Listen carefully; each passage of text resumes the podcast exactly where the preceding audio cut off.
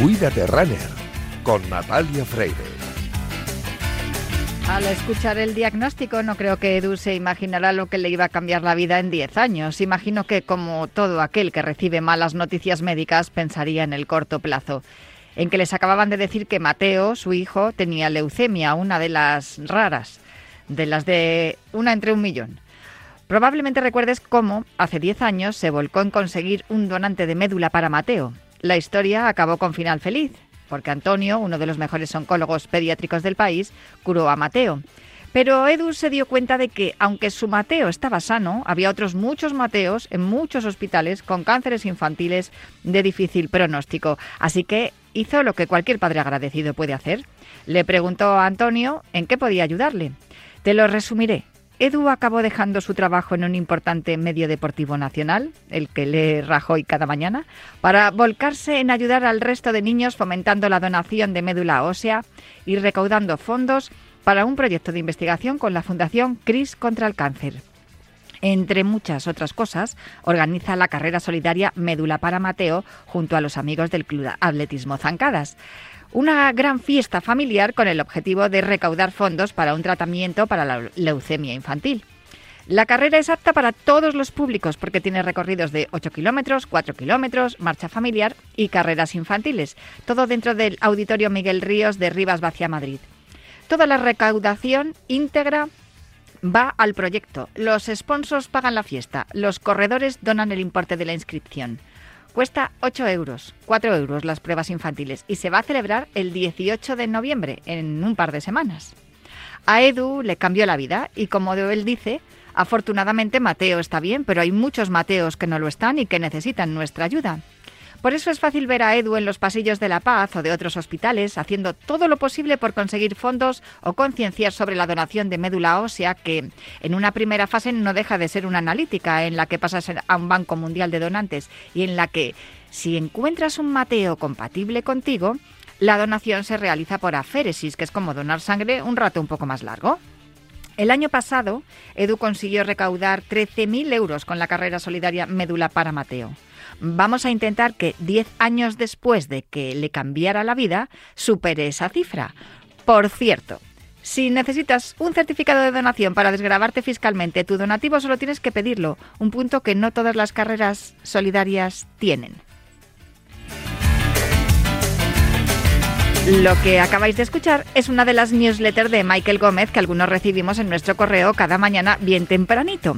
Para recibirla solo tenéis que ir a la dirección de lamilla.rom y inscribiros. Encontraréis una motivación diaria para salir a correr o a enfrentaros a lo que hay ahí fuera. Tener esa motivación es muy saludable y por eso os recomendamos las newsletters de Michael Gómez y que os inscribáis en la carrera Médula para Mateo. Así podréis correr y ayudar a la gente. Y como cada viernes os decimos Cuídate, runner.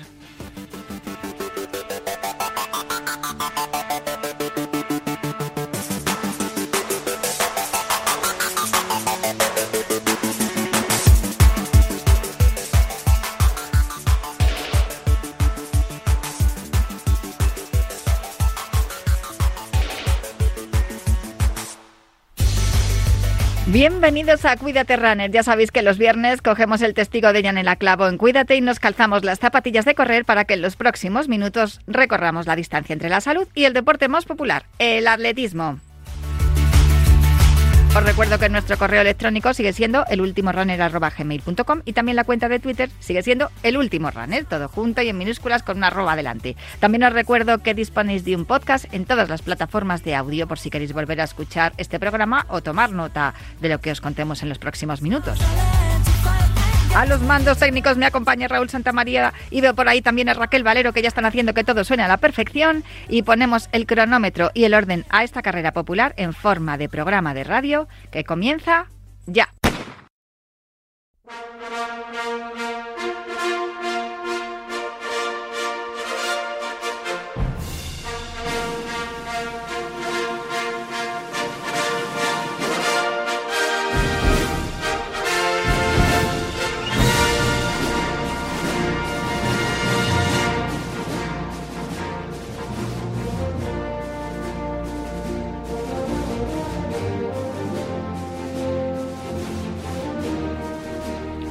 Pues ya estamos escuchando este espíritu olímpico de John Williams y eso significa que al otro lado del teléfono tengo a Juan Carlos Higuero. Juan Carlos Higuero que ha debutado esta semana como narrador de fútbol. Muy buenas, Juan Carlos.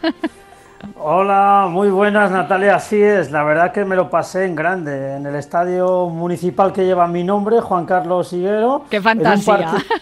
sí, sí. Vamos al Juan Carlos Higuero. Juan Carlos Higuero, cuéntanos qué, estás, qué está corriendo allí entre la Arandina y Murcia. Maravilloso, la verdad, es que tienes un talento natural, tengo que, tengo que decirlo y desde luego esto no se aprende en la facultad, ¿eh? esto se tiene o no se tiene. Nada, soy un soldadito raso, como siempre te digo Natalia, tengo la gran suerte de estar con rodeado de grandes profesionales, de comandantes como la comandante Freire, que estoy hablando ahora con ella, y algunos más como en televisión española. Y la verdad que he tenido mucha suerte de rodearme siempre de gente muy profesional y yo voy cazando ahí al vuelo lo que, voy, lo que puedo y luego pues con mi versión a veces salen cosas buenas y otras veces menos buenas. Bueno, yo aquí de sargento chusquero te diré que de comandante nada, pero también te digo que desde luego teniendo en cuenta lo difícil que es narrar atletismo, para ti narrar fútbol debe ser como coser y cantar, está claro. Bueno, espero, ha pasado la arandina, con lo cual eh, esperamos poder volver a escucharte la primera semana de diciembre a ver qué, depara el sorteo al equipo de tu pueblo y esperamos que podamos seguir disfrutando de las narraciones de Juan Carlos Higuero. Pero vamos a centrarnos en el atletismo porque eh, siempre te pregunto cómo estás y dónde estás, dónde andas hoy. Pues mira, ahora mismo estoy en Madrid, concretamente en mi casa. A ver, te venido acá, hombre. estoy, no, tengo que poner alguna lavadora que ya la ropa un poco, olía un poquito y digo, mira, voy a poner la lavadora porque porque había acumulado mucha ropa, muchos viajes y bueno, aquí estoy en Madrid haciendo un poquito tareas domésticas y en breve con las maletas para eh, em, irme hacia Priego, Cuenca, un lugar maravilloso. Sí, porque hay una prueba allí que vas a, vas a narrar, ¿no? Este fin de semana, mañana, de hecho, ese es mañana sábado, ¿no? Sí, bueno, eh, más que narrar voy a hacer más acto de, presencia, de presencia, perdón. Eh, va a ser, eh, sí, dos jornadas, bueno, diría tres, un día dos jornadas de sábado, el domingo otra jornada más. Em, bueno, hay, que poner también en, contexto Priego, es un municipio, un municipio del norte de la provincia de Cuenca, de una población de 885 habitantes. Está ubicado en la Alcarria conquense, en la frontera desde la que se accede a esa, sierra de, esa serranía de Cuenca, y se va a disputar la décima subida al cerro de la Degollá. ¿eh? Eso será el domingo, pero antes el sábado, empezando por el sábado, eh, va a haber una marcha eh, para senderistas a las 9 de la mañana y por la tarde jornadas técnicas Em, de, la misma prueba, jornadas técnicas presentado por Arsenio Cañada, el gran periodista de televisión española que va a estar eh, presentando pues esas jornadas técnicas a las que quiero agradecer a la organización, he sido invitado, allí estaremos, bueno, pues eh, aprendiendo un poco del genio de Arsenio Cañada. Y luego ya el domingo 5 de noviembre, eh, la gran prueba, la décima subida al cerro de la de Goya, un circuito de 14 kilómetros, un circuito emblemático con dos subidas espectaculares. La primera de ellas hasta una altura de 1262 metros, corona la de Goya. Em, en el kilómetro 4 se va a coronar aproximadamente, luego se baja y la segunda subida en el kilómetro 10, el mirador, el Rodenal, con vistas a la Sierra de Madrid. Además, el circuito cruza el cauce del río Escabas. Vamos, Natalia, un circuito maravilloso. Yo he visto alguna foto, he visto algún vídeo de la organización y me muero de ganas por ver esa prueba es que sin duda uno de, de los éxitos ¿no? de que, de que se, se esté desarrollando tanto este, esta disciplina del atletismo es precisamente eso, ¿no? los, los parajes por los que se puede correr, por los que se puede ascender y, luego descender, que es complicado. Hablaremos de ello, de hecho, de en un ratito, aquí con, con Daniel Porro y, con, y con un invitado que nos trae. Eh, cómo es eh, correr eh, en, otras superficies, que no es la pista y que no es el asfalto, y sin duda uno de los éxitos es eso precisamente, que, que se ven, en, se ven preciosos paisajes y puedes disfrutar también de, de esa forma de correr en la naturaleza. Sí, sí, ya lo creo. Es una maravilla lo que han organizado ahí. Bueno, esta es la décima edición, Natalia. Es decir, que lo organiza el Ayuntamiento de Priego con el director técnico de carrera que es Ángel Llorens Zafra, un auténtico apasionado del deporte, de esta disciplina. Hace poco estuve hablando con él por vía telefónica y la verdad que al colgar el teléfono dije, joder, este tío parece un niño de 5 años con una ilusión de hacer las cosas a lo grande, ¿no? de hecho, esas jornadas técnicas ha convocado a Arsenio Cañada, a más deportistas eh, de élite, a un cardiólogo. Bueno, eh, va a ser. Esta, esta prueba trasciende más allá de lo que es eh, el trail en sí, ¿no? Y lo cierto es, Natalia, volviendo otra vez a esos parajes idílicos, pues sí, la verdad que eh, aprovechan la naturaleza para hacer estas pruebas deportivas al aire libre, que repito, es una prueba muy plural. Eh, también van a hacer una mm, distancia eh, para los niños, para todas las categorías, y es maravilloso que esta disciplina del trail que sigue creciendo a pasos agigantados. Sí, sí, de hecho es que ya te digo que es lo que más está creciendo precisamente porque se acerca mucho ¿no? a la gente y es muy, muy divertido hacerlo y además no tienen la exigencia ¿no? de las marcas y los tiempos. Oye, este, este fin de semana tenemos, estoy viendo el calendario de la Real Federación Española de Atletismo y es tremendo porque empezamos con la marcha atlética en ruta el para Toledana, que son 35 ediciones ya en Toledo, mañana sábado.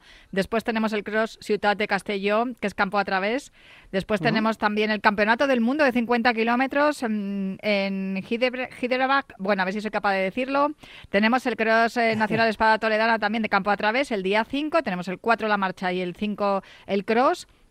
Tenemos el, los 10 kilómetros Go Fit en Vallehermoso, el Cross Ponte Romana de Lugo, la carrera popular de Negreira y además tenemos uno de los de, las pruebas de, cross más, más interesantes porque además tiene, tiene categoría eh, plata, si no, si no, estoy, no recuerdo mal, el Cross Internacional de San Sebastián. Así es, Natalia, lo, que has nombrado, ¿eh? Has nombrado más carreras que, hay más carreras que atletas. no, pero eso está muy bien, porque no, somos muchos los que nos gusta que correr y a todos hay, hay, una opción para cada uno y para cada gusto y además en, en diferentes localidades. Sí, es maravilloso el calendario tan plural y tan extenso que tenemos en nuestro país. Eh, carreras a la carta, trail, has, hablado, Natalia, de trail, de ruta, de cross, de marcha. De ultradistancia. De, de ultra, bueno, eh, es una pasada, sí. Y en cuanto a lo último, el, Cross Internacional de San Sebastián, em, el hipódromo de San Sebastián acoge este domingo 5 de noviembre eh, ya la 67 edición del Cross Internacional de San Sebastián, categoría plata, como bien decías, Natalia, categoría plata de la World Athletics. Lo cierto es que, bueno, que esta prueba, como casi siempre, la presencia africana volverá a ser muy significativa en esta edición. En categoría femenina cabe destacar entre otras a las atletas Priska Chesgan y Edina Jevitok, séptima y octava en el último mundial de cross del 2023, así como a Anet Chelangat y Wete Kefale.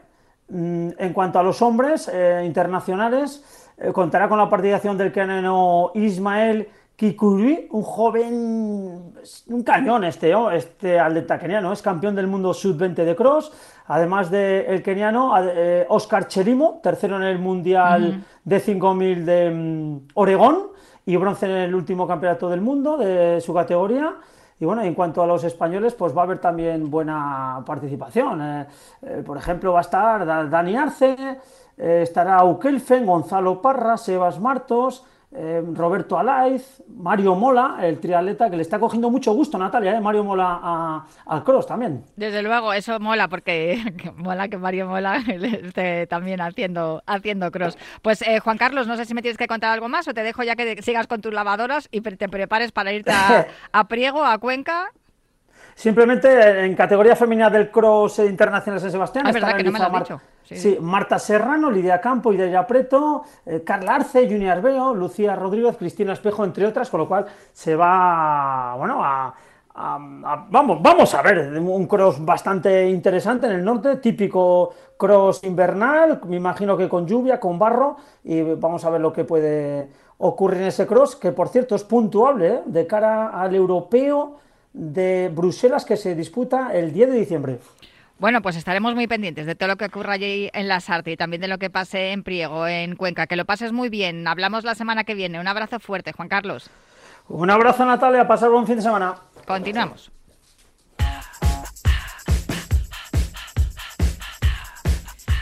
Y continuamos hablando de carreras, porque fijaos todas las que hemos nombrado, en las que vamos a tener grandes atletas eh, eh, profesionales, pero es que hay otras muchas carreras en las que también va a haber atletas profesionales, algunos como padrinos, y va a haber muchísimos populares, que es lo que a nosotros nos interesa fundamentalmente, porque es ahí donde podemos mostrar qué hemos hecho durante los entrenamientos y ese resultado se ve en las carreras, como por ejemplo, de las que vamos a hablar ahora mismo con Adrián Arcos. Hola Adrián, ¿cómo estás? Hola Natalia, ¿cómo estás? Pues fenomenal, eh, deseando que me hables de lo que va a ocurrir el próximo fin de semana, porque ya hemos visto las camisetas, ya hay aquí un pique que ya empieza a notarse, que el 12 de noviembre tenemos el derby de las aficiones, que además eh, el que quiera conseguir una buena marca luego para San Silvestre le sirve. Exacto, sí, bueno, es uno, se ha ganado el, el, honor, ¿no? De ser uno de los 10K homologados más rápidos de Madrid. Es una es la carrera preferida para, para la mayor parte de los corredores que quieren acreditar marca para la San Silvestre Vallecana, para la internacional. Y sí, sí, sí, ya no queda nada, queda una semana y poco, eh, ya tenemos las camisetas, las camisetas pues no sé qué te parecerán a ti, yo creo que a, la afición, a las aficiones en general les han gustado mucho, tanto a los colchoneros como a los merengues, eh, y tenemos también a los capitanes, lo decías, eh, vamos a poder compartir kilómetros con, con atletas de élite, con una gran leyenda como es Reyes Esteves, que va a ser el, el capitán de, de, los colchoneros, el que os llevó a vosotros a, a, la victoria el año pasado en el Derby de las Aficiones. Y precisamente una de las eh, de esas atletas de las que hablaba eh, de las que hablaba Juan Carlos, eh, Lidia Campo, que va a estar en las artes, pues la semana que viene estará con nosotros en el, Derby de las Aficiones en Madrid y teniendo en cuenta que la plus marquista de la prueba, pues quién sabe, puede hacer puede hacer cualquier cosa. No, eh, yo desde luego, sí, teniendo a Lidia Campo de rival en el equipo de merengue, mal, vamos mal, ¿eh? porque además está en un momento de forma espectacular Lidia, o sea que ojo con ella, porque aparte de ser una grandísima atleta, desde luego ya, ya y tener encima la, la plusmarca de la prueba es que además está en un momento espectacular, ya te digo. Pero no es la única carrera por la que te quería preguntar, porque sé que el, esto nos pilla un poquito largo, porque es el 14 de abril de 2024. Pero sé que están a punto de abrirse, si no están abiertas ya, las inscripciones para la maratón de Zaragoza. Sí, sí, ya están abiertas, ya están abiertas tanto para el 10K como para el maratón, porque cabe recordar que en esta carrera, en esta prueba, se pueden realizar ambas distancias. El maratón para aquellos que que se lo tengan marcado como, como un objetivo. Eh, el Manfield Maratón de Zaragoza es una prueba que, aunque no ofrece ese recorrido volador que pueda tener, pues a lo mejor Valencia o Sevilla, eh, son los lugares eh, favoritos para, para los corredores para conseguir una gran marca en maratón, eh, ofrece otros eh, otros encantos, eh, la salida y llegada en el Pilar, eh, recorrer toda la ciudad, una ciudad tan bonita como, como es Zaragoza y bueno, y si el cierto lo permite, eh, se hacen bastantes buenas marcas. Mira, año pasado, por ejemplo, ¿Sí? en el Campeonato de España, como, como rindió de bien. Javi Guerra, como rindió de bien Javi Guerra. Sin duda, Eh, sin duda. Sí, sí, sí, sí. Y aparte, y para aquellos que a lo mejor el maratón se les haga un poquito largo, que, que, que, bueno, como, como nos pasa un poco a nosotros, ¿no? Sí. Pues tenemos ese 10K que es por todo el centro de Zaragoza, está homologado, es, es céntrico, es muy llano, o sea que y también tiene salida y llegada en el Pilar, o sea que, bueno, tenemos dos maneras de disfrutar de, de Zaragoza y de disfrutar de nuestra, de nuestra pasión por el running. Hay otra carrera también el 17 de diciembre, la, la carrera de las empresas, que ha abierto inscripciones hace nada, pero yo quería preguntarte si te parece, hablamos de, de la de las empresas, eh, Hmm. aunque o si me quieres decir brevemente, porque tengo una invitada a la que le quería preguntar por otra carrera que está en marcha ya. Nada, nada, pues bueno, porque las carreras empresas ya ha abierto inscripciones y, y que nada, que vayan formando equipos, ya saben, de dos, tres o cuatro, o cuatro componentes, pueden ser masculinos, femeninos o mixtos, el caso es buscar aliados en, en la empresa y, nada, y apuntarse porque tenemos una cita, esa, esa, esa pequeña cena, bueno, no es cena de Navidad porque es eh, prontito, es a las nueve de la mañana, pero es una nuestra fiesta de, de Navidad eh, que siempre montamos, el, en este caso, el 17 de diciembre. Yo voy a ver si lío a mis compañeros porque tenemos eh, eso, hablando de la cena de Navidad, habrá que bajarla. Habrá que bajar la cena de Navidad y el 17 de diciembre es un buen día. Pero yo quería preguntarte sobre todo por otra carrera, porque además tenemos invitada Mm. hoy eh, para hablar de ello, que es la, la carrera de las ciudades contra el cáncer de páncreas. El tercer jueves de mes, si no recuerdo mal, es cuando Ujú. se celebra el Día Internacional contra el Cáncer de Páncreas. Ya están en marcha porque esta carrera de las ciudades se celebra en varias ciudades, como su propio nombre indica, de, de España. Y, sé que tenemos algunas fechas ya en marcha y ya se ha celebrado alguna cita también. Sí, exactamente. Ya hemos eh, estrenado, digamos, el calendario del 2023 con, con la primera prueba que fue el 29 de octubre en, en Vilamartín de Valdeorras y, y las próximas citas eh, ya tienen lugar eh, bueno, pues en nada, dentro de, dentro de tres semanas, el 19 de noviembre, pues tendremos eh, una de ellas en Madrid, en el Parque Juan Carlos I, en uno de esos pulmones de, la capital, y ahí tendremos todos eh, la oportunidad de, bueno, de contribuir, de correr y contribuir a, luchar contra el cáncer de páncreas a través de que la, única manera de luchar contra el cáncer de páncreas eh, por desgracia ahora mismo es eh, mediante la investigación para para eso, para evitar en la medida de lo posible que, que esta enfermedad tan dañina pues nos pueda afectar. Para hablar de todo ello, tenemos al otro lado del teléfono a Cristina Sandín, que es la responsable de ACAMPAN, que es la Asociación de Cáncer de Páncreas. Hola Cristina, ¿qué tal? ¿Cómo estás?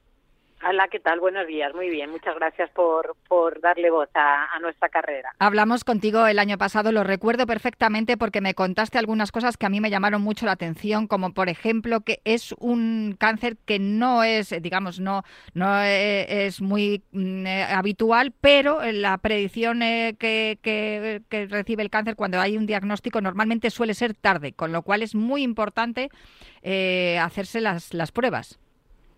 Bueno, el problema es que no hay pruebas eh, eh, específicas, ¿no? Eh, efectivamente, como decías, aun siendo el octavo en incidencia, es la tercera causa por muerte de muerte por cáncer en España, ¿no?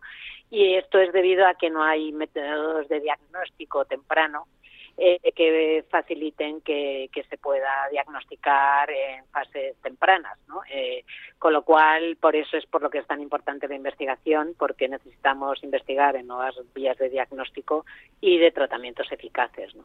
Así que mm, por eso, por eso es nuestro trabajo, ¿no? para conseguir fondos para la investigación. En, esos fondos están las becas, que ya son ocho las ediciones de, las becas que vosotros concedéis también a través de, de Acampam para las personas que, ofrecen proyectos precisamente de investigación, lo estamos diciendo desde el principio del programa, es importantísimo. Hemos empezado hablando de médula para Mateo y de la, carrera que también recauda fondos para la investigación, porque sin eso no tenemos nada que hacer, Cristina. Es así, es que realmente nosotros, aún siendo, eh, teniendo unas cifras este tumor, que, que, está clarísimo que la única forma de, de resolverlo es investigando, pues la financiación en investigación de cáncer de páncreas es muy baja y nosotros tenemos la beca más gorda de cáncer de páncreas en este país, específica de cáncer de páncreas. Entonces, gracias a esta carrera, que ya llevamos, eh, vamos a por nuestra novena edición este año, pues hemos dado ocho ediciones de beca eh, y ya hemos dado más de casi, bueno, 820.000 820 euros en eh, en 14 becas eh, destinadas al cáncer de páncreas, que por cierto, a grandes investigadores que bueno nos están dando ciertas esperanzas. Qué maravilla. Las investigaciones no van mal. Hay varias formas de participar en, en la carrera. y ¿Cómo podemos inscribirnos? ¿Cómo podemos colaborar? Vale, inscribirnos carreracancerpancreas.es y ahí pues eh, tienes eh, podemos participar en cualquiera de las carreras eh, en Madrid y, y, las otras que hay fuera de Madrid también. Y también tenemos carrera virtual. Eh, entrando en carreracancerpancreas.es, seleccionas tu carrera y eliges. sí, además es preciosa. está súper bonita la web. Yo la, he estado mirando y he dicho, la verdad es que está preciosa porque te invita, te invita a, participar. Porque muchas veces la gente se inscribe en este tipo de carreras porque tiene un caso cerca, porque se conmueve escuchándonos hablar a nosotras, por lo que sea. Y luego al final se acaba convirtiendo convirtiendo la práctica del atletismo popular o, el, deporte moderado, se, que se acaba convirtiendo en una práctica que también es muy saludable, Cristina. Yo te, aseguro, primero, que la gente que viene eh, lo disfruta muchísimo porque está lleno de esperanzas y, de, experiencias de vida, ¿no? Entonces lo pasamos fenomenal. Eh, y eh, así que invito a, todas esas empresas y a todas esas aficiones que decíais también a que participen en este tipo de carreras porque realmente son divertidísimas, pero además, efectivamente, tenemos claro y nosotros lo tenemos demostrado y en nuestra guía de de alimentación y calidad de vida para pacientes de cáncer de páncreas lo explicamos, que el estilo de vida saludable lo debemos practicar desde antes de ser diagnosticados, por supuesto. necesitamos eh, ya practicar eh, deporte, ejercicio físico, control del estrés, eh, evitar el tabaco y el alcohol y todas estas cosas, porque, por ejemplo, la obesidad incrementa el riesgo de tener cáncer de páncreas. Y, sin embargo, la actividad física disminuye este, este riesgo, especialmente en las personas con sobrepeso. Así que efectivamente el ejercicio físico es muy importante. Pues el 19 de noviembre en Alicante, Madrid y Tarragona, el 26 de noviembre en Estepona, Málaga y el 17 de diciembre en Barcelona y la carrera virtual hasta el 26 de noviembre, desde el 13 está, está en marcha la carrera virtual. Eh, Cristina Sandín, eh, de verdad, muchísimas gracias por charlar con nosotros. De nuevo este año, seguid con esa iniciativa y seguid también con las becas eh, presidente de la Asociación de Cáncer de Páncreas. Muchísimas gracias por atendernos aquí en Radio Marca. Muchas gracias y que sepáis que el 100% de lo que recaudamos va destinado a estas becas, así que realmente es una, buena acción. La investigación que salva vidas y por eso luchamos también aquí, por eso corremos también aquí. Eh, Adrián Arcos, muchísimas gracias también a ti. Muchas gracias, Natalia. Seguimos hablando en los próximos días de más carreras. Eh, nosotros hacemos una parada para el habituallamiento y continuamos aquí en Cuídate Runner.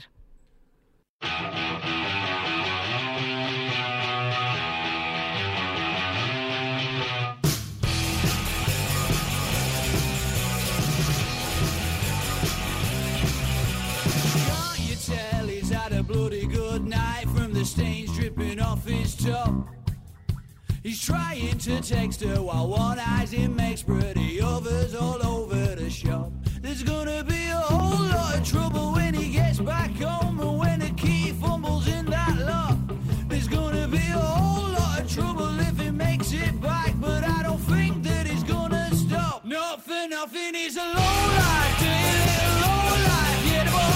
con los Raytons y con esta marcha viene el momento que esperamos cada semana aquí en Cuídate Runner, porque tenemos la intención de ayudar a nuestros oyentes a tener una vida más saludable y también les recomendamos productos adecuados para la práctica deportiva y para que la recuperación sea mejor y la práctica y el entrenamiento más eficientes. Para ello, cada semana nos acompaña Sex de Bode, manager de salud y deporte de Kern Pharma, para hablarnos de Finisher, que es la línea de productos de salud y nutrición deportiva de Kern Pharma, que está dirigida a deportistas y a todos los que apuestan por un estilo de vida saludable. Sex de Bode, muy buenas, ¿cómo estás?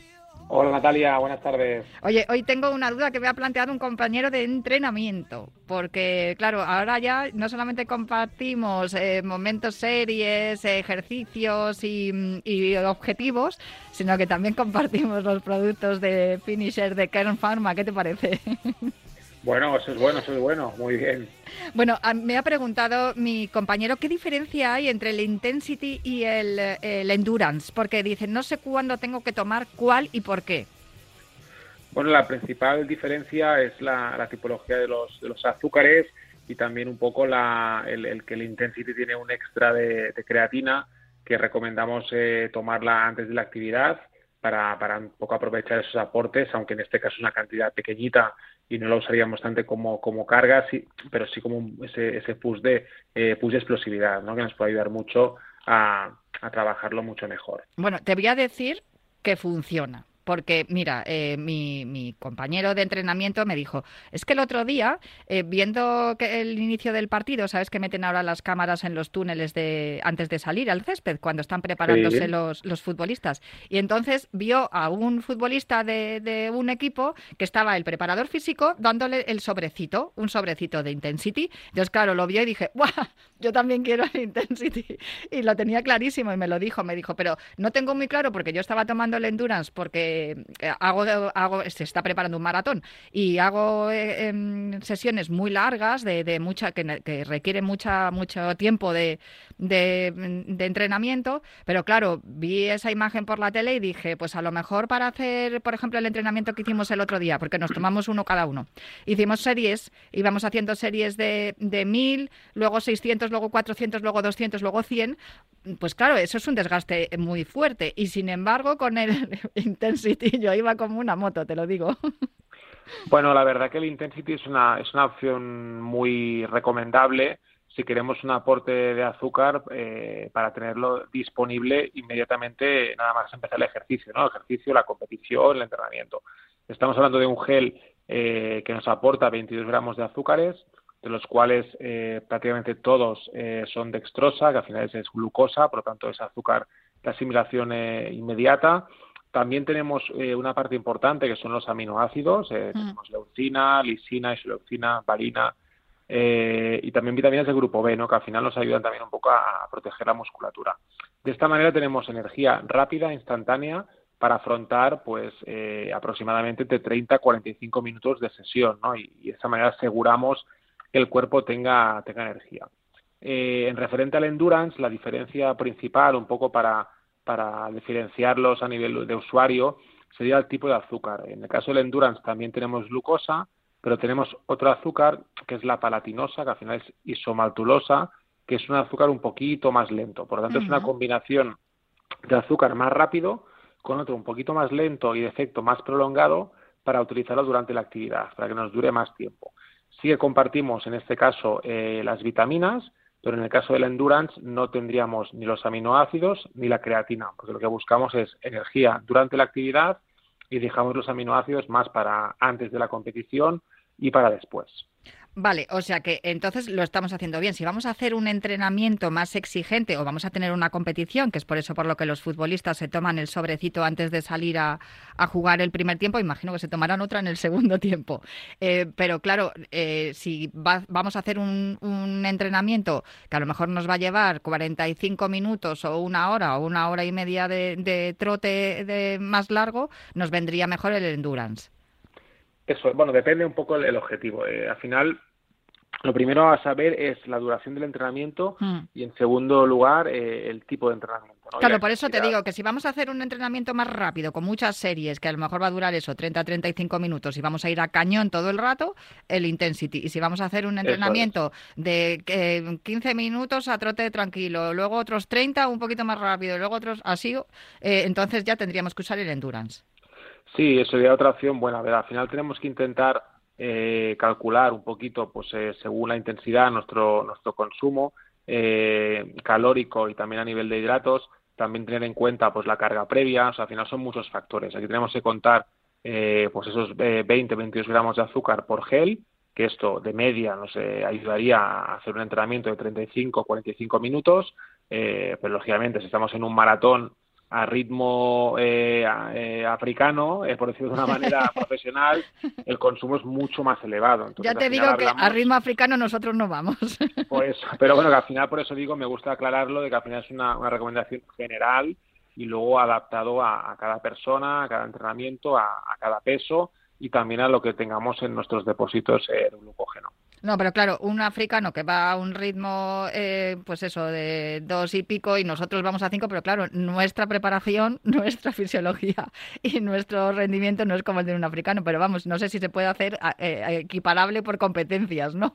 Más o menos, para mí, ir a cinco minutos es como si fuera corriendo como un africano, porque no ahora y más después de la lesión no corro tan rápido. Pero no sé si, si bueno, si tengo claro que si vamos a hacer un, un entrenamiento más largo, de más resistencia al endurance, y si vamos a hacer uno más rápido y de menos tiempo, pues el intensity. Pues eh, no sé si tienes que mm, puntualizarme algo más, Sesc. No, sobre todo aclarar, Natalia, que una de las claves eh, de este tipo de productos es tener en cuenta de, los depósitos cómo los tenemos, ¿no? Porque mm. si vamos a entrenar y no hemos comido absolutamente nada, eh, el intensity lo recomendaría siempre. si venimos de una comida, de una merienda adecuada, el intensity no es tan necesario y nos iríamos ya al endurance para durante, ¿no? Entonces es muy importante siempre conocer el cuerpo, eh, conocer desde dónde partimos y, bueno, si podemos hacer una merienda, un desayuno, una comida correcta previa al entrenamiento, el intensity solo sería para darnos ese plus de energía, ¿no? Pero si no hemos comido nada, para mí el intensity o el cafeín, que sería lo mismo pero con cafeína, es una opción muy, muy recomendable vale, pues mira, la semana que viene, si quieres, te pregunto por el café. Muchísimas gracias por hablar con nosotros un viernes más aquí en Cuídate Runner. Gracias, Natalia. Buenas tardes.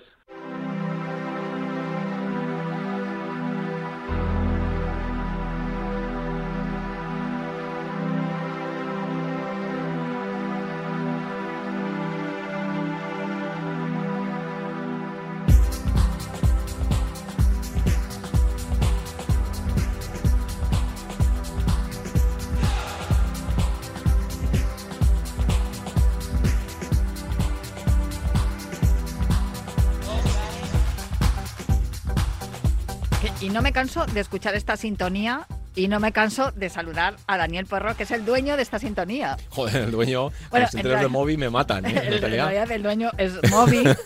si lo estáis buscando, dejad el Sazan. Es Go, de Moby. Y es eh, la sintonía que decidimos hace ya mm, siete temporadas, Dani, para ilustrar, ¿no? para acompañar esta, esta sección en la que hablamos eh, de ¿Cuáles son las, eh, mm, las mejores eh, estrategias para evitar lesiones y para sacar un mejor rendimiento a los corredores? En este caso, populares. Lo que pasa es que también se puede aplicar a los élite. Evidentemente, los élite tienen unas herramientas y unos recursos que los populares no tenemos y es por eso por lo que estás tú aquí, que eres uno de los expertos en esto, por muchas razones. Hoy has venido acompañado. Claro, es que siempre tenéis que venir acompañado, con buena compañía siempre y además ya le conozco hace muchos años. Ya la hemos tenido en el programa alguna vez, Natalia. Sí, la temporada pasada estuvimos, sí, es verdad. Y bueno, eh, Dani que ya es amigo y colaboramos muchísimo con la marca, una marca que nos apoya, a nosotros por ejemplo en Atrio nos aporta muchísimo, nos aporta mucho contenido, eh, ellos nos echan una mano, nosotros a veces nos echamos modestamente un poquito la mano, pero sobre todo en la simbiosis es el del corredor, entonces yo creo que el corredor, una marca deportiva como puede ser Brooks eh, y Radio Marca a través del runner, obviamente es muy importante que haya esa simbiosis, porque al final marca, o sea, es, es brutal. Yo a raíz que conocí a Dani, me empecé a meter en el mundo de la, de la zapatilla de deporte, de la industria esta del, de la zapatilla, y es brutal la tecnología, el dinero que hay gastado por medio y cómo invierten las marcas en todo esto, ¿no?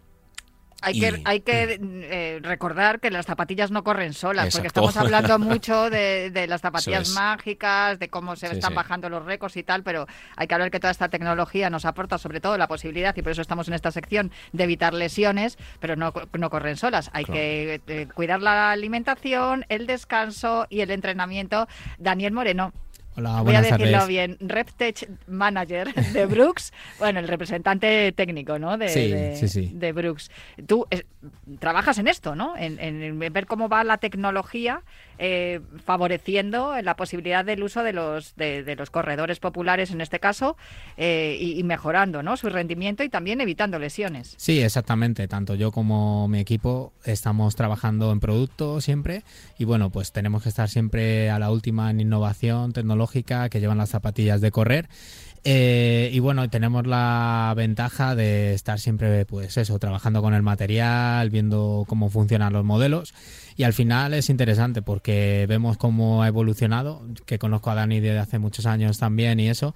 Y vemos un poco, siempre estamos hablando de qué modelos están saliendo, qué tecnología aportan que las zapatillas no corren solas, también como decías, al final se le da mucha importancia a la parte tecnológica y ayuda indudablemente, pero es importante, pues como siempre digo, todo el entrenamiento que llevas detrás, nutrición, todo lo que te cuidas, que en eso Dani también nos da muchos consejos eh, y todo al final es un conjunto que hace que puedas correr, que puedas correr mejor y el material indudablemente pues aporta una parte importante en todo ese proceso. ¿Cuánto tiempo llevas trabajando en este departamento y cómo ha ido cambiando en los últimos años que creo que ha habido un avance espectacular? Sí, yo en concreto eh, con Brooks llevo siete años, que ahora hago en octubre justo en este mismo departamento. Eh, y la verdad que ha habido mucha evolución tanto en nuestra marca como en el resto, ¿no? Al final han cambiado mucho los materiales que utilizamos para las mediasuelas, que al final es la, el alma de la zapatilla y ha habido mucha innovación en ese sentido, ¿no? Tanto a nivel de también de estético como en todas las modas, cómo va cambiando y luego más recientemente hacia el performance running, cómo te ayuda ciertos elementos que llevan las zapatillas como las placas sean de carbono o de otros materiales en mejorar el rendimiento, ¿no? Y va mucho también en esa línea. Y luego otro punto que se ha desarrollado mucho también es el trail. En concreto, en Brooks, por ejemplo, tenemos un equipo de atletas de trail que están teniendo muy buenos resultados y nos están ayudando también a desarrollar el producto junto con sus necesidades y luego esto llevarlo al corredor, al consumidor final, que se vea beneficiado ¿no? de todas estas eh, ventajas y eso, ¿no? Y ha cambiado mucho en general. Vosotros eh, hacéis un prototipo, lo lleváis a los corredores que, prueban ese prototipo y ellos os van diciendo sus sensaciones y cómo mejorar o, qué hay que dejar seguro porque funciona. Sí, más o menos eh, desde que salen los primeros prototipos hasta que están en el mercado, muchas veces pasa tiempo, pueden llegar hasta pasar hasta tres años Y lo que todas las marcas nos aseguramos es que cuando la zapatilla ya está en el mercado, que esté lo suficientemente testada y probada para que no dé ningún fallo, sean la calidad y que bueno, que tienen los requerimientos con lo que lo hemos diseñado, ¿no? Entonces, dentro de ese proceso se prueba muchas veces por nuestros testers, por nuestros atletas y vamos haciendo rondas de feedback para ver qué detalles podemos ir mejorando. Seguro que tú ahí tienes mucho que aportar, Dani, pero déjame que le haga una pregunta más al otro Dani, a Dani Moreno, porque esto te lo tengo que preguntar. Me imagino que estaréis haciendo mm, modelos específicos para mujeres, porque no corremos igual, ni entrenamos igual, ni, ni tenemos el mismo peso que los hombres. Sí, sí, por supuesto. De hecho, eh, la categoría que más está creciendo dentro del running es el running mujer. Y además en el trail, porque sé que se están incorporando muchísimas eh, amigas. Súper buenas además, con muy buenos resultados. Y luego a nivel salud, pues gente que quiere entrenar y cuidarse. Nosotros, vamos, estamos súper contentos con esta tendencia y cómo se está incorporando la mujer en el deporte, en el running eh, femenino, tanto en tail como en asfalto. ¿Y, aplicáis esas diferencias, esas cosas que os dicen las corredoras? Oye, yo necesito más aquí, necesito sí, más Intentamos, sobre todo a nivel biomecánico, eh, distintas formas a la hora de hacer un poco las zapatillas, ¿no? Pero sobre todo también, bueno, una cosa que mucha gente no sabe es que trabajamos con diferentes hormas, con distintos anchos, entonces tanto es importante tanto dentro de las chicas como también en los chicos. O sea, puedes tener el pie muy largo pero fino y tenemos unas hormas más estrechas para eso o gente que tiene el pie más ancho, que son hormas más anchas para que se ajuste perfectamente a su pie. Al final la zapatilla tiene que quedarte lo más cómodo posible y luego con el paso de los kilómetros, pues si no te adapta bien, todo eso te va a provocar molestias, ¿no? Pues tenemos cuatro anchos diferentes dentro de nuestra gama. Y para desarrollar producto con las mujeres, eh, importante la biomecánica y luego ya a nivel estético y todo eso, pues es más eh, subjetivo, pero sí que, por ejemplo, dentro de nuestros equipos eh, tiene un papel fundamental también las mujeres a la hora de de proporcionar feedback, de alinear con ella antes de sacarlo al mercado y que, bueno, que esté un poco al final acorde a lo que queréis también. Yo prefiero que no sean colorines, prefiero que sea todo neutro así. Y no rosa. sí, no, que no, sí, ni rosa, A ver, o sea, que yo entiendo que habrá gente que le guste, pero yo prefiero el negro, o sea, yo negro. Sí. Eh, pero eh, lo, que saco en conclusión con todo lo que me estás contando, Dani, es que hay una tendencia a la personificación, ¿no? Que cada uno busque la zapatilla que le va específicamente a su forma de correr, su peso, su sexo, etcétera, etcétera. Sí, al final cada persona pisamos de una manera, eh, tenemos un unas características de peso, de tipo de pisada y demás, y lo suyo es encontrar la zapatilla que mejor se adapte a tu pisada, pero también al entrenamiento que vas a hacer, al volumen de kilómetros, al ritmo al que corres. No es lo mismo una persona que quiere batir el récord del mundo de maratón que se ha batido hace poco que, que, una persona que corre por salud y su meta es estar sano y, y, mejorar ¿no? su parte de su capacidad aeróbica ¿no? entonces va a ser un poco diferente pero la base es la misma es ofrecer protección y que el running es un deporte de alto impacto y entonces estos impactos generan generan un beneficio importantísimo en el cuerpo humano pero también eh, puede tener eh, algún problema de determinadas lesiones, no por el sobreimpacto. Entonces, es tener protección y que vayas con la zapatilla adecuada que te permita hacer los entrenamientos, acumular volumen de entrenamiento, que es lo que te va a hacer mejorar y poder poder progresar en tu carrera. Aquí me tengo que pasar a, Daniel Porro. Es que, es, que esta, esta información era, y para hilar un poco la conversación que íbamos a tener con Dani, que le iba a preguntar acerca del minimalismo, no el milenalismo, ¿no? como decía que de la tele, no el minimalismo, para que todo lo entendamos, es el, esto de andar descalzo, de correr descalzo, porque es la, ardua polémica, eh, hay una industria de zapatillas por un lado, hay una industria de entrenadores o de mm, tendencia o de trending topic o como lo quieras llamar, que quieren adaptar la carrera a una persona descalza. Yo los he visto corriendo por la ciudad, yo los he visto corriendo eh, con chanclas incluso, unas chanclas adaptadas, entre comillas. Lo hago para que no lo vean los oyentes, para la montaña. Y, luego está la industria de la podología, la industria de la medicina, ¿no? Entonces hay un tutti frutti hay de cosas que por eso también lo hablaba con Dani, porque ahí, claro, él lo ve desde el bagaje como profesional de las zapatillas de este tipo de industria, pero como entrenador también, y como entrenado, y como profesional de la carrera también, el que puede ver que sea una barbaridad o no.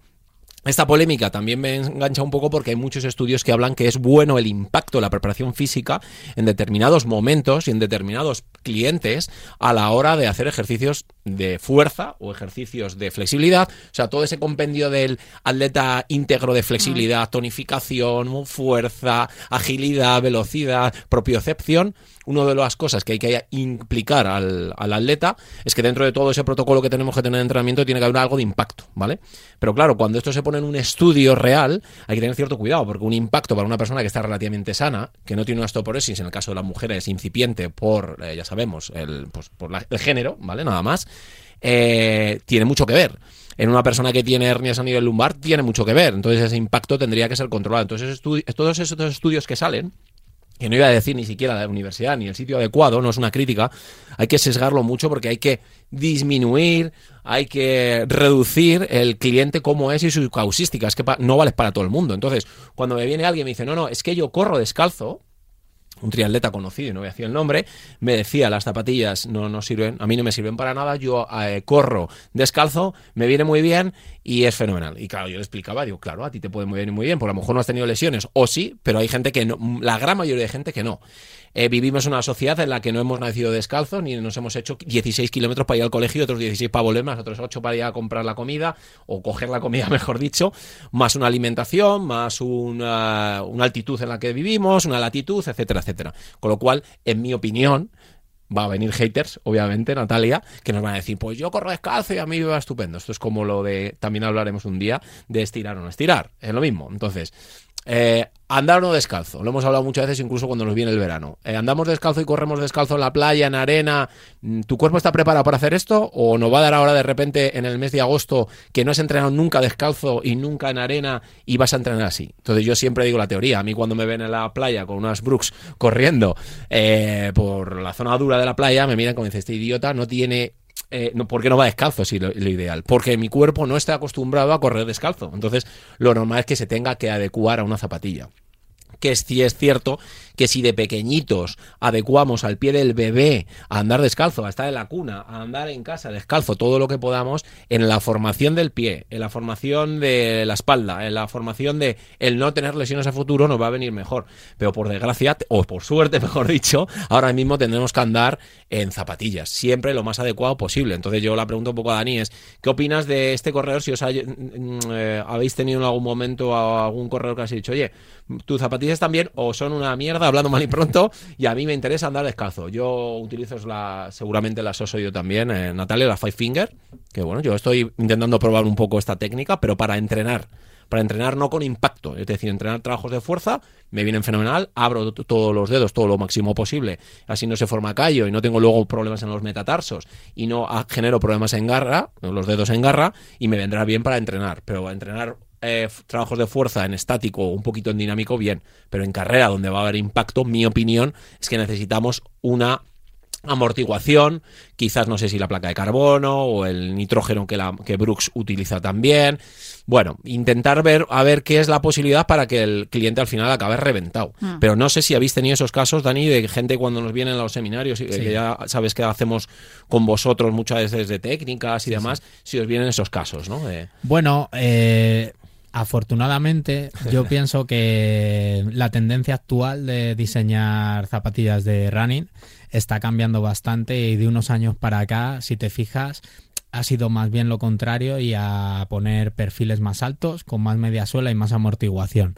¿no? Entonces, esta tendencia del minimalismo creo que se está ha cogido menos auge, está bajando mucho, se está diluyendo un poco. Eh, dicho esto, pues al final hay gente que le puede ir bien correr con muy poca amortiguación. Primero que para correr descalzo o con este tipo de zapatillas requiere una adaptación que no va a ser la misma para unas personas que para otras y que es bastante larga, ¿no?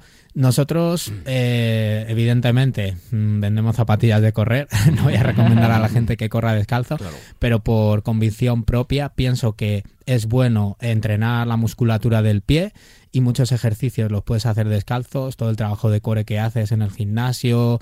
Y es bueno, y creo que es uno de los problemas que como no trabajamos bien los pies, pues luego nos generan muchos problemas cuando tiene más impacto en deportes como el running, ¿no? Pero de ahí a entrenar sin zapatillas y todo eso, yo la verdad que no es una cosa que vea y creo que es una cosa que suele tener bastantes, suele derivar en muchas lesiones y no suele ir muy bien. Y como digo, hay elementos que ciertas marcas pueden inventar en tecnología y todas las marcas seguimos innovando, como son, por ejemplo, las placas de carbono, que se está demostrando que está mejorando la eficiencia a la hora de correr.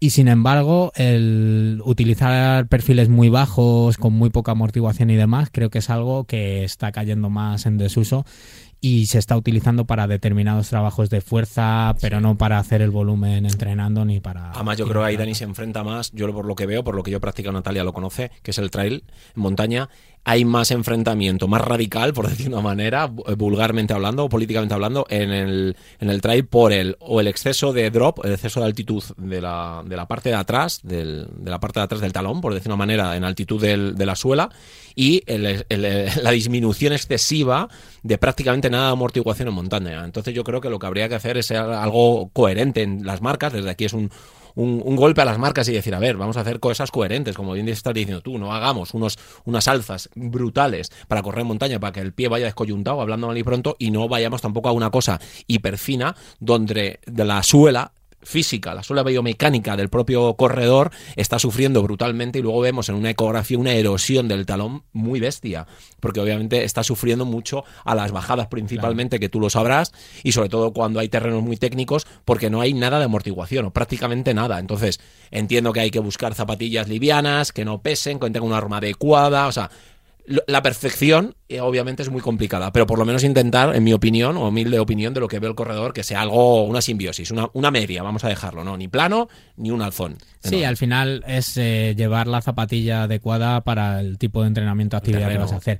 En trail, como dice Dani, tiene mucha importancia porque al final, con un perfil muy alto, vas a ir más separado del terreno y vas a perder estabilidad pero no es lo mismo una carrera de ultra distancia en un terreno poco técnico, que puede ser un sendero que podrías ir con zapatillas no tan técnicas, ¿no? A una carrera en la que vayas corriendo entre rocas, eh, con elementos muy técnicos, que una, una caída puede ser algo peligroso, ¿no? Entonces ahí vamos a jugar mucho con el perfil de la zapatilla.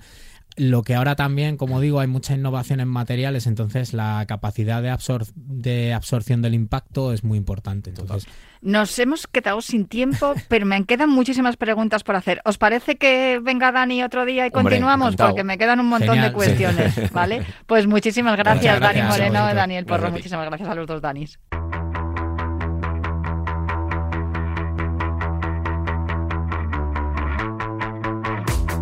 Cruzamos la línea de meta de esta carrera popular en forma de programa de radio, pero os dejamos en la mejor sintonía, la de Radio Marca y con la pizarra de Quintana. Hasta el viernes que viene.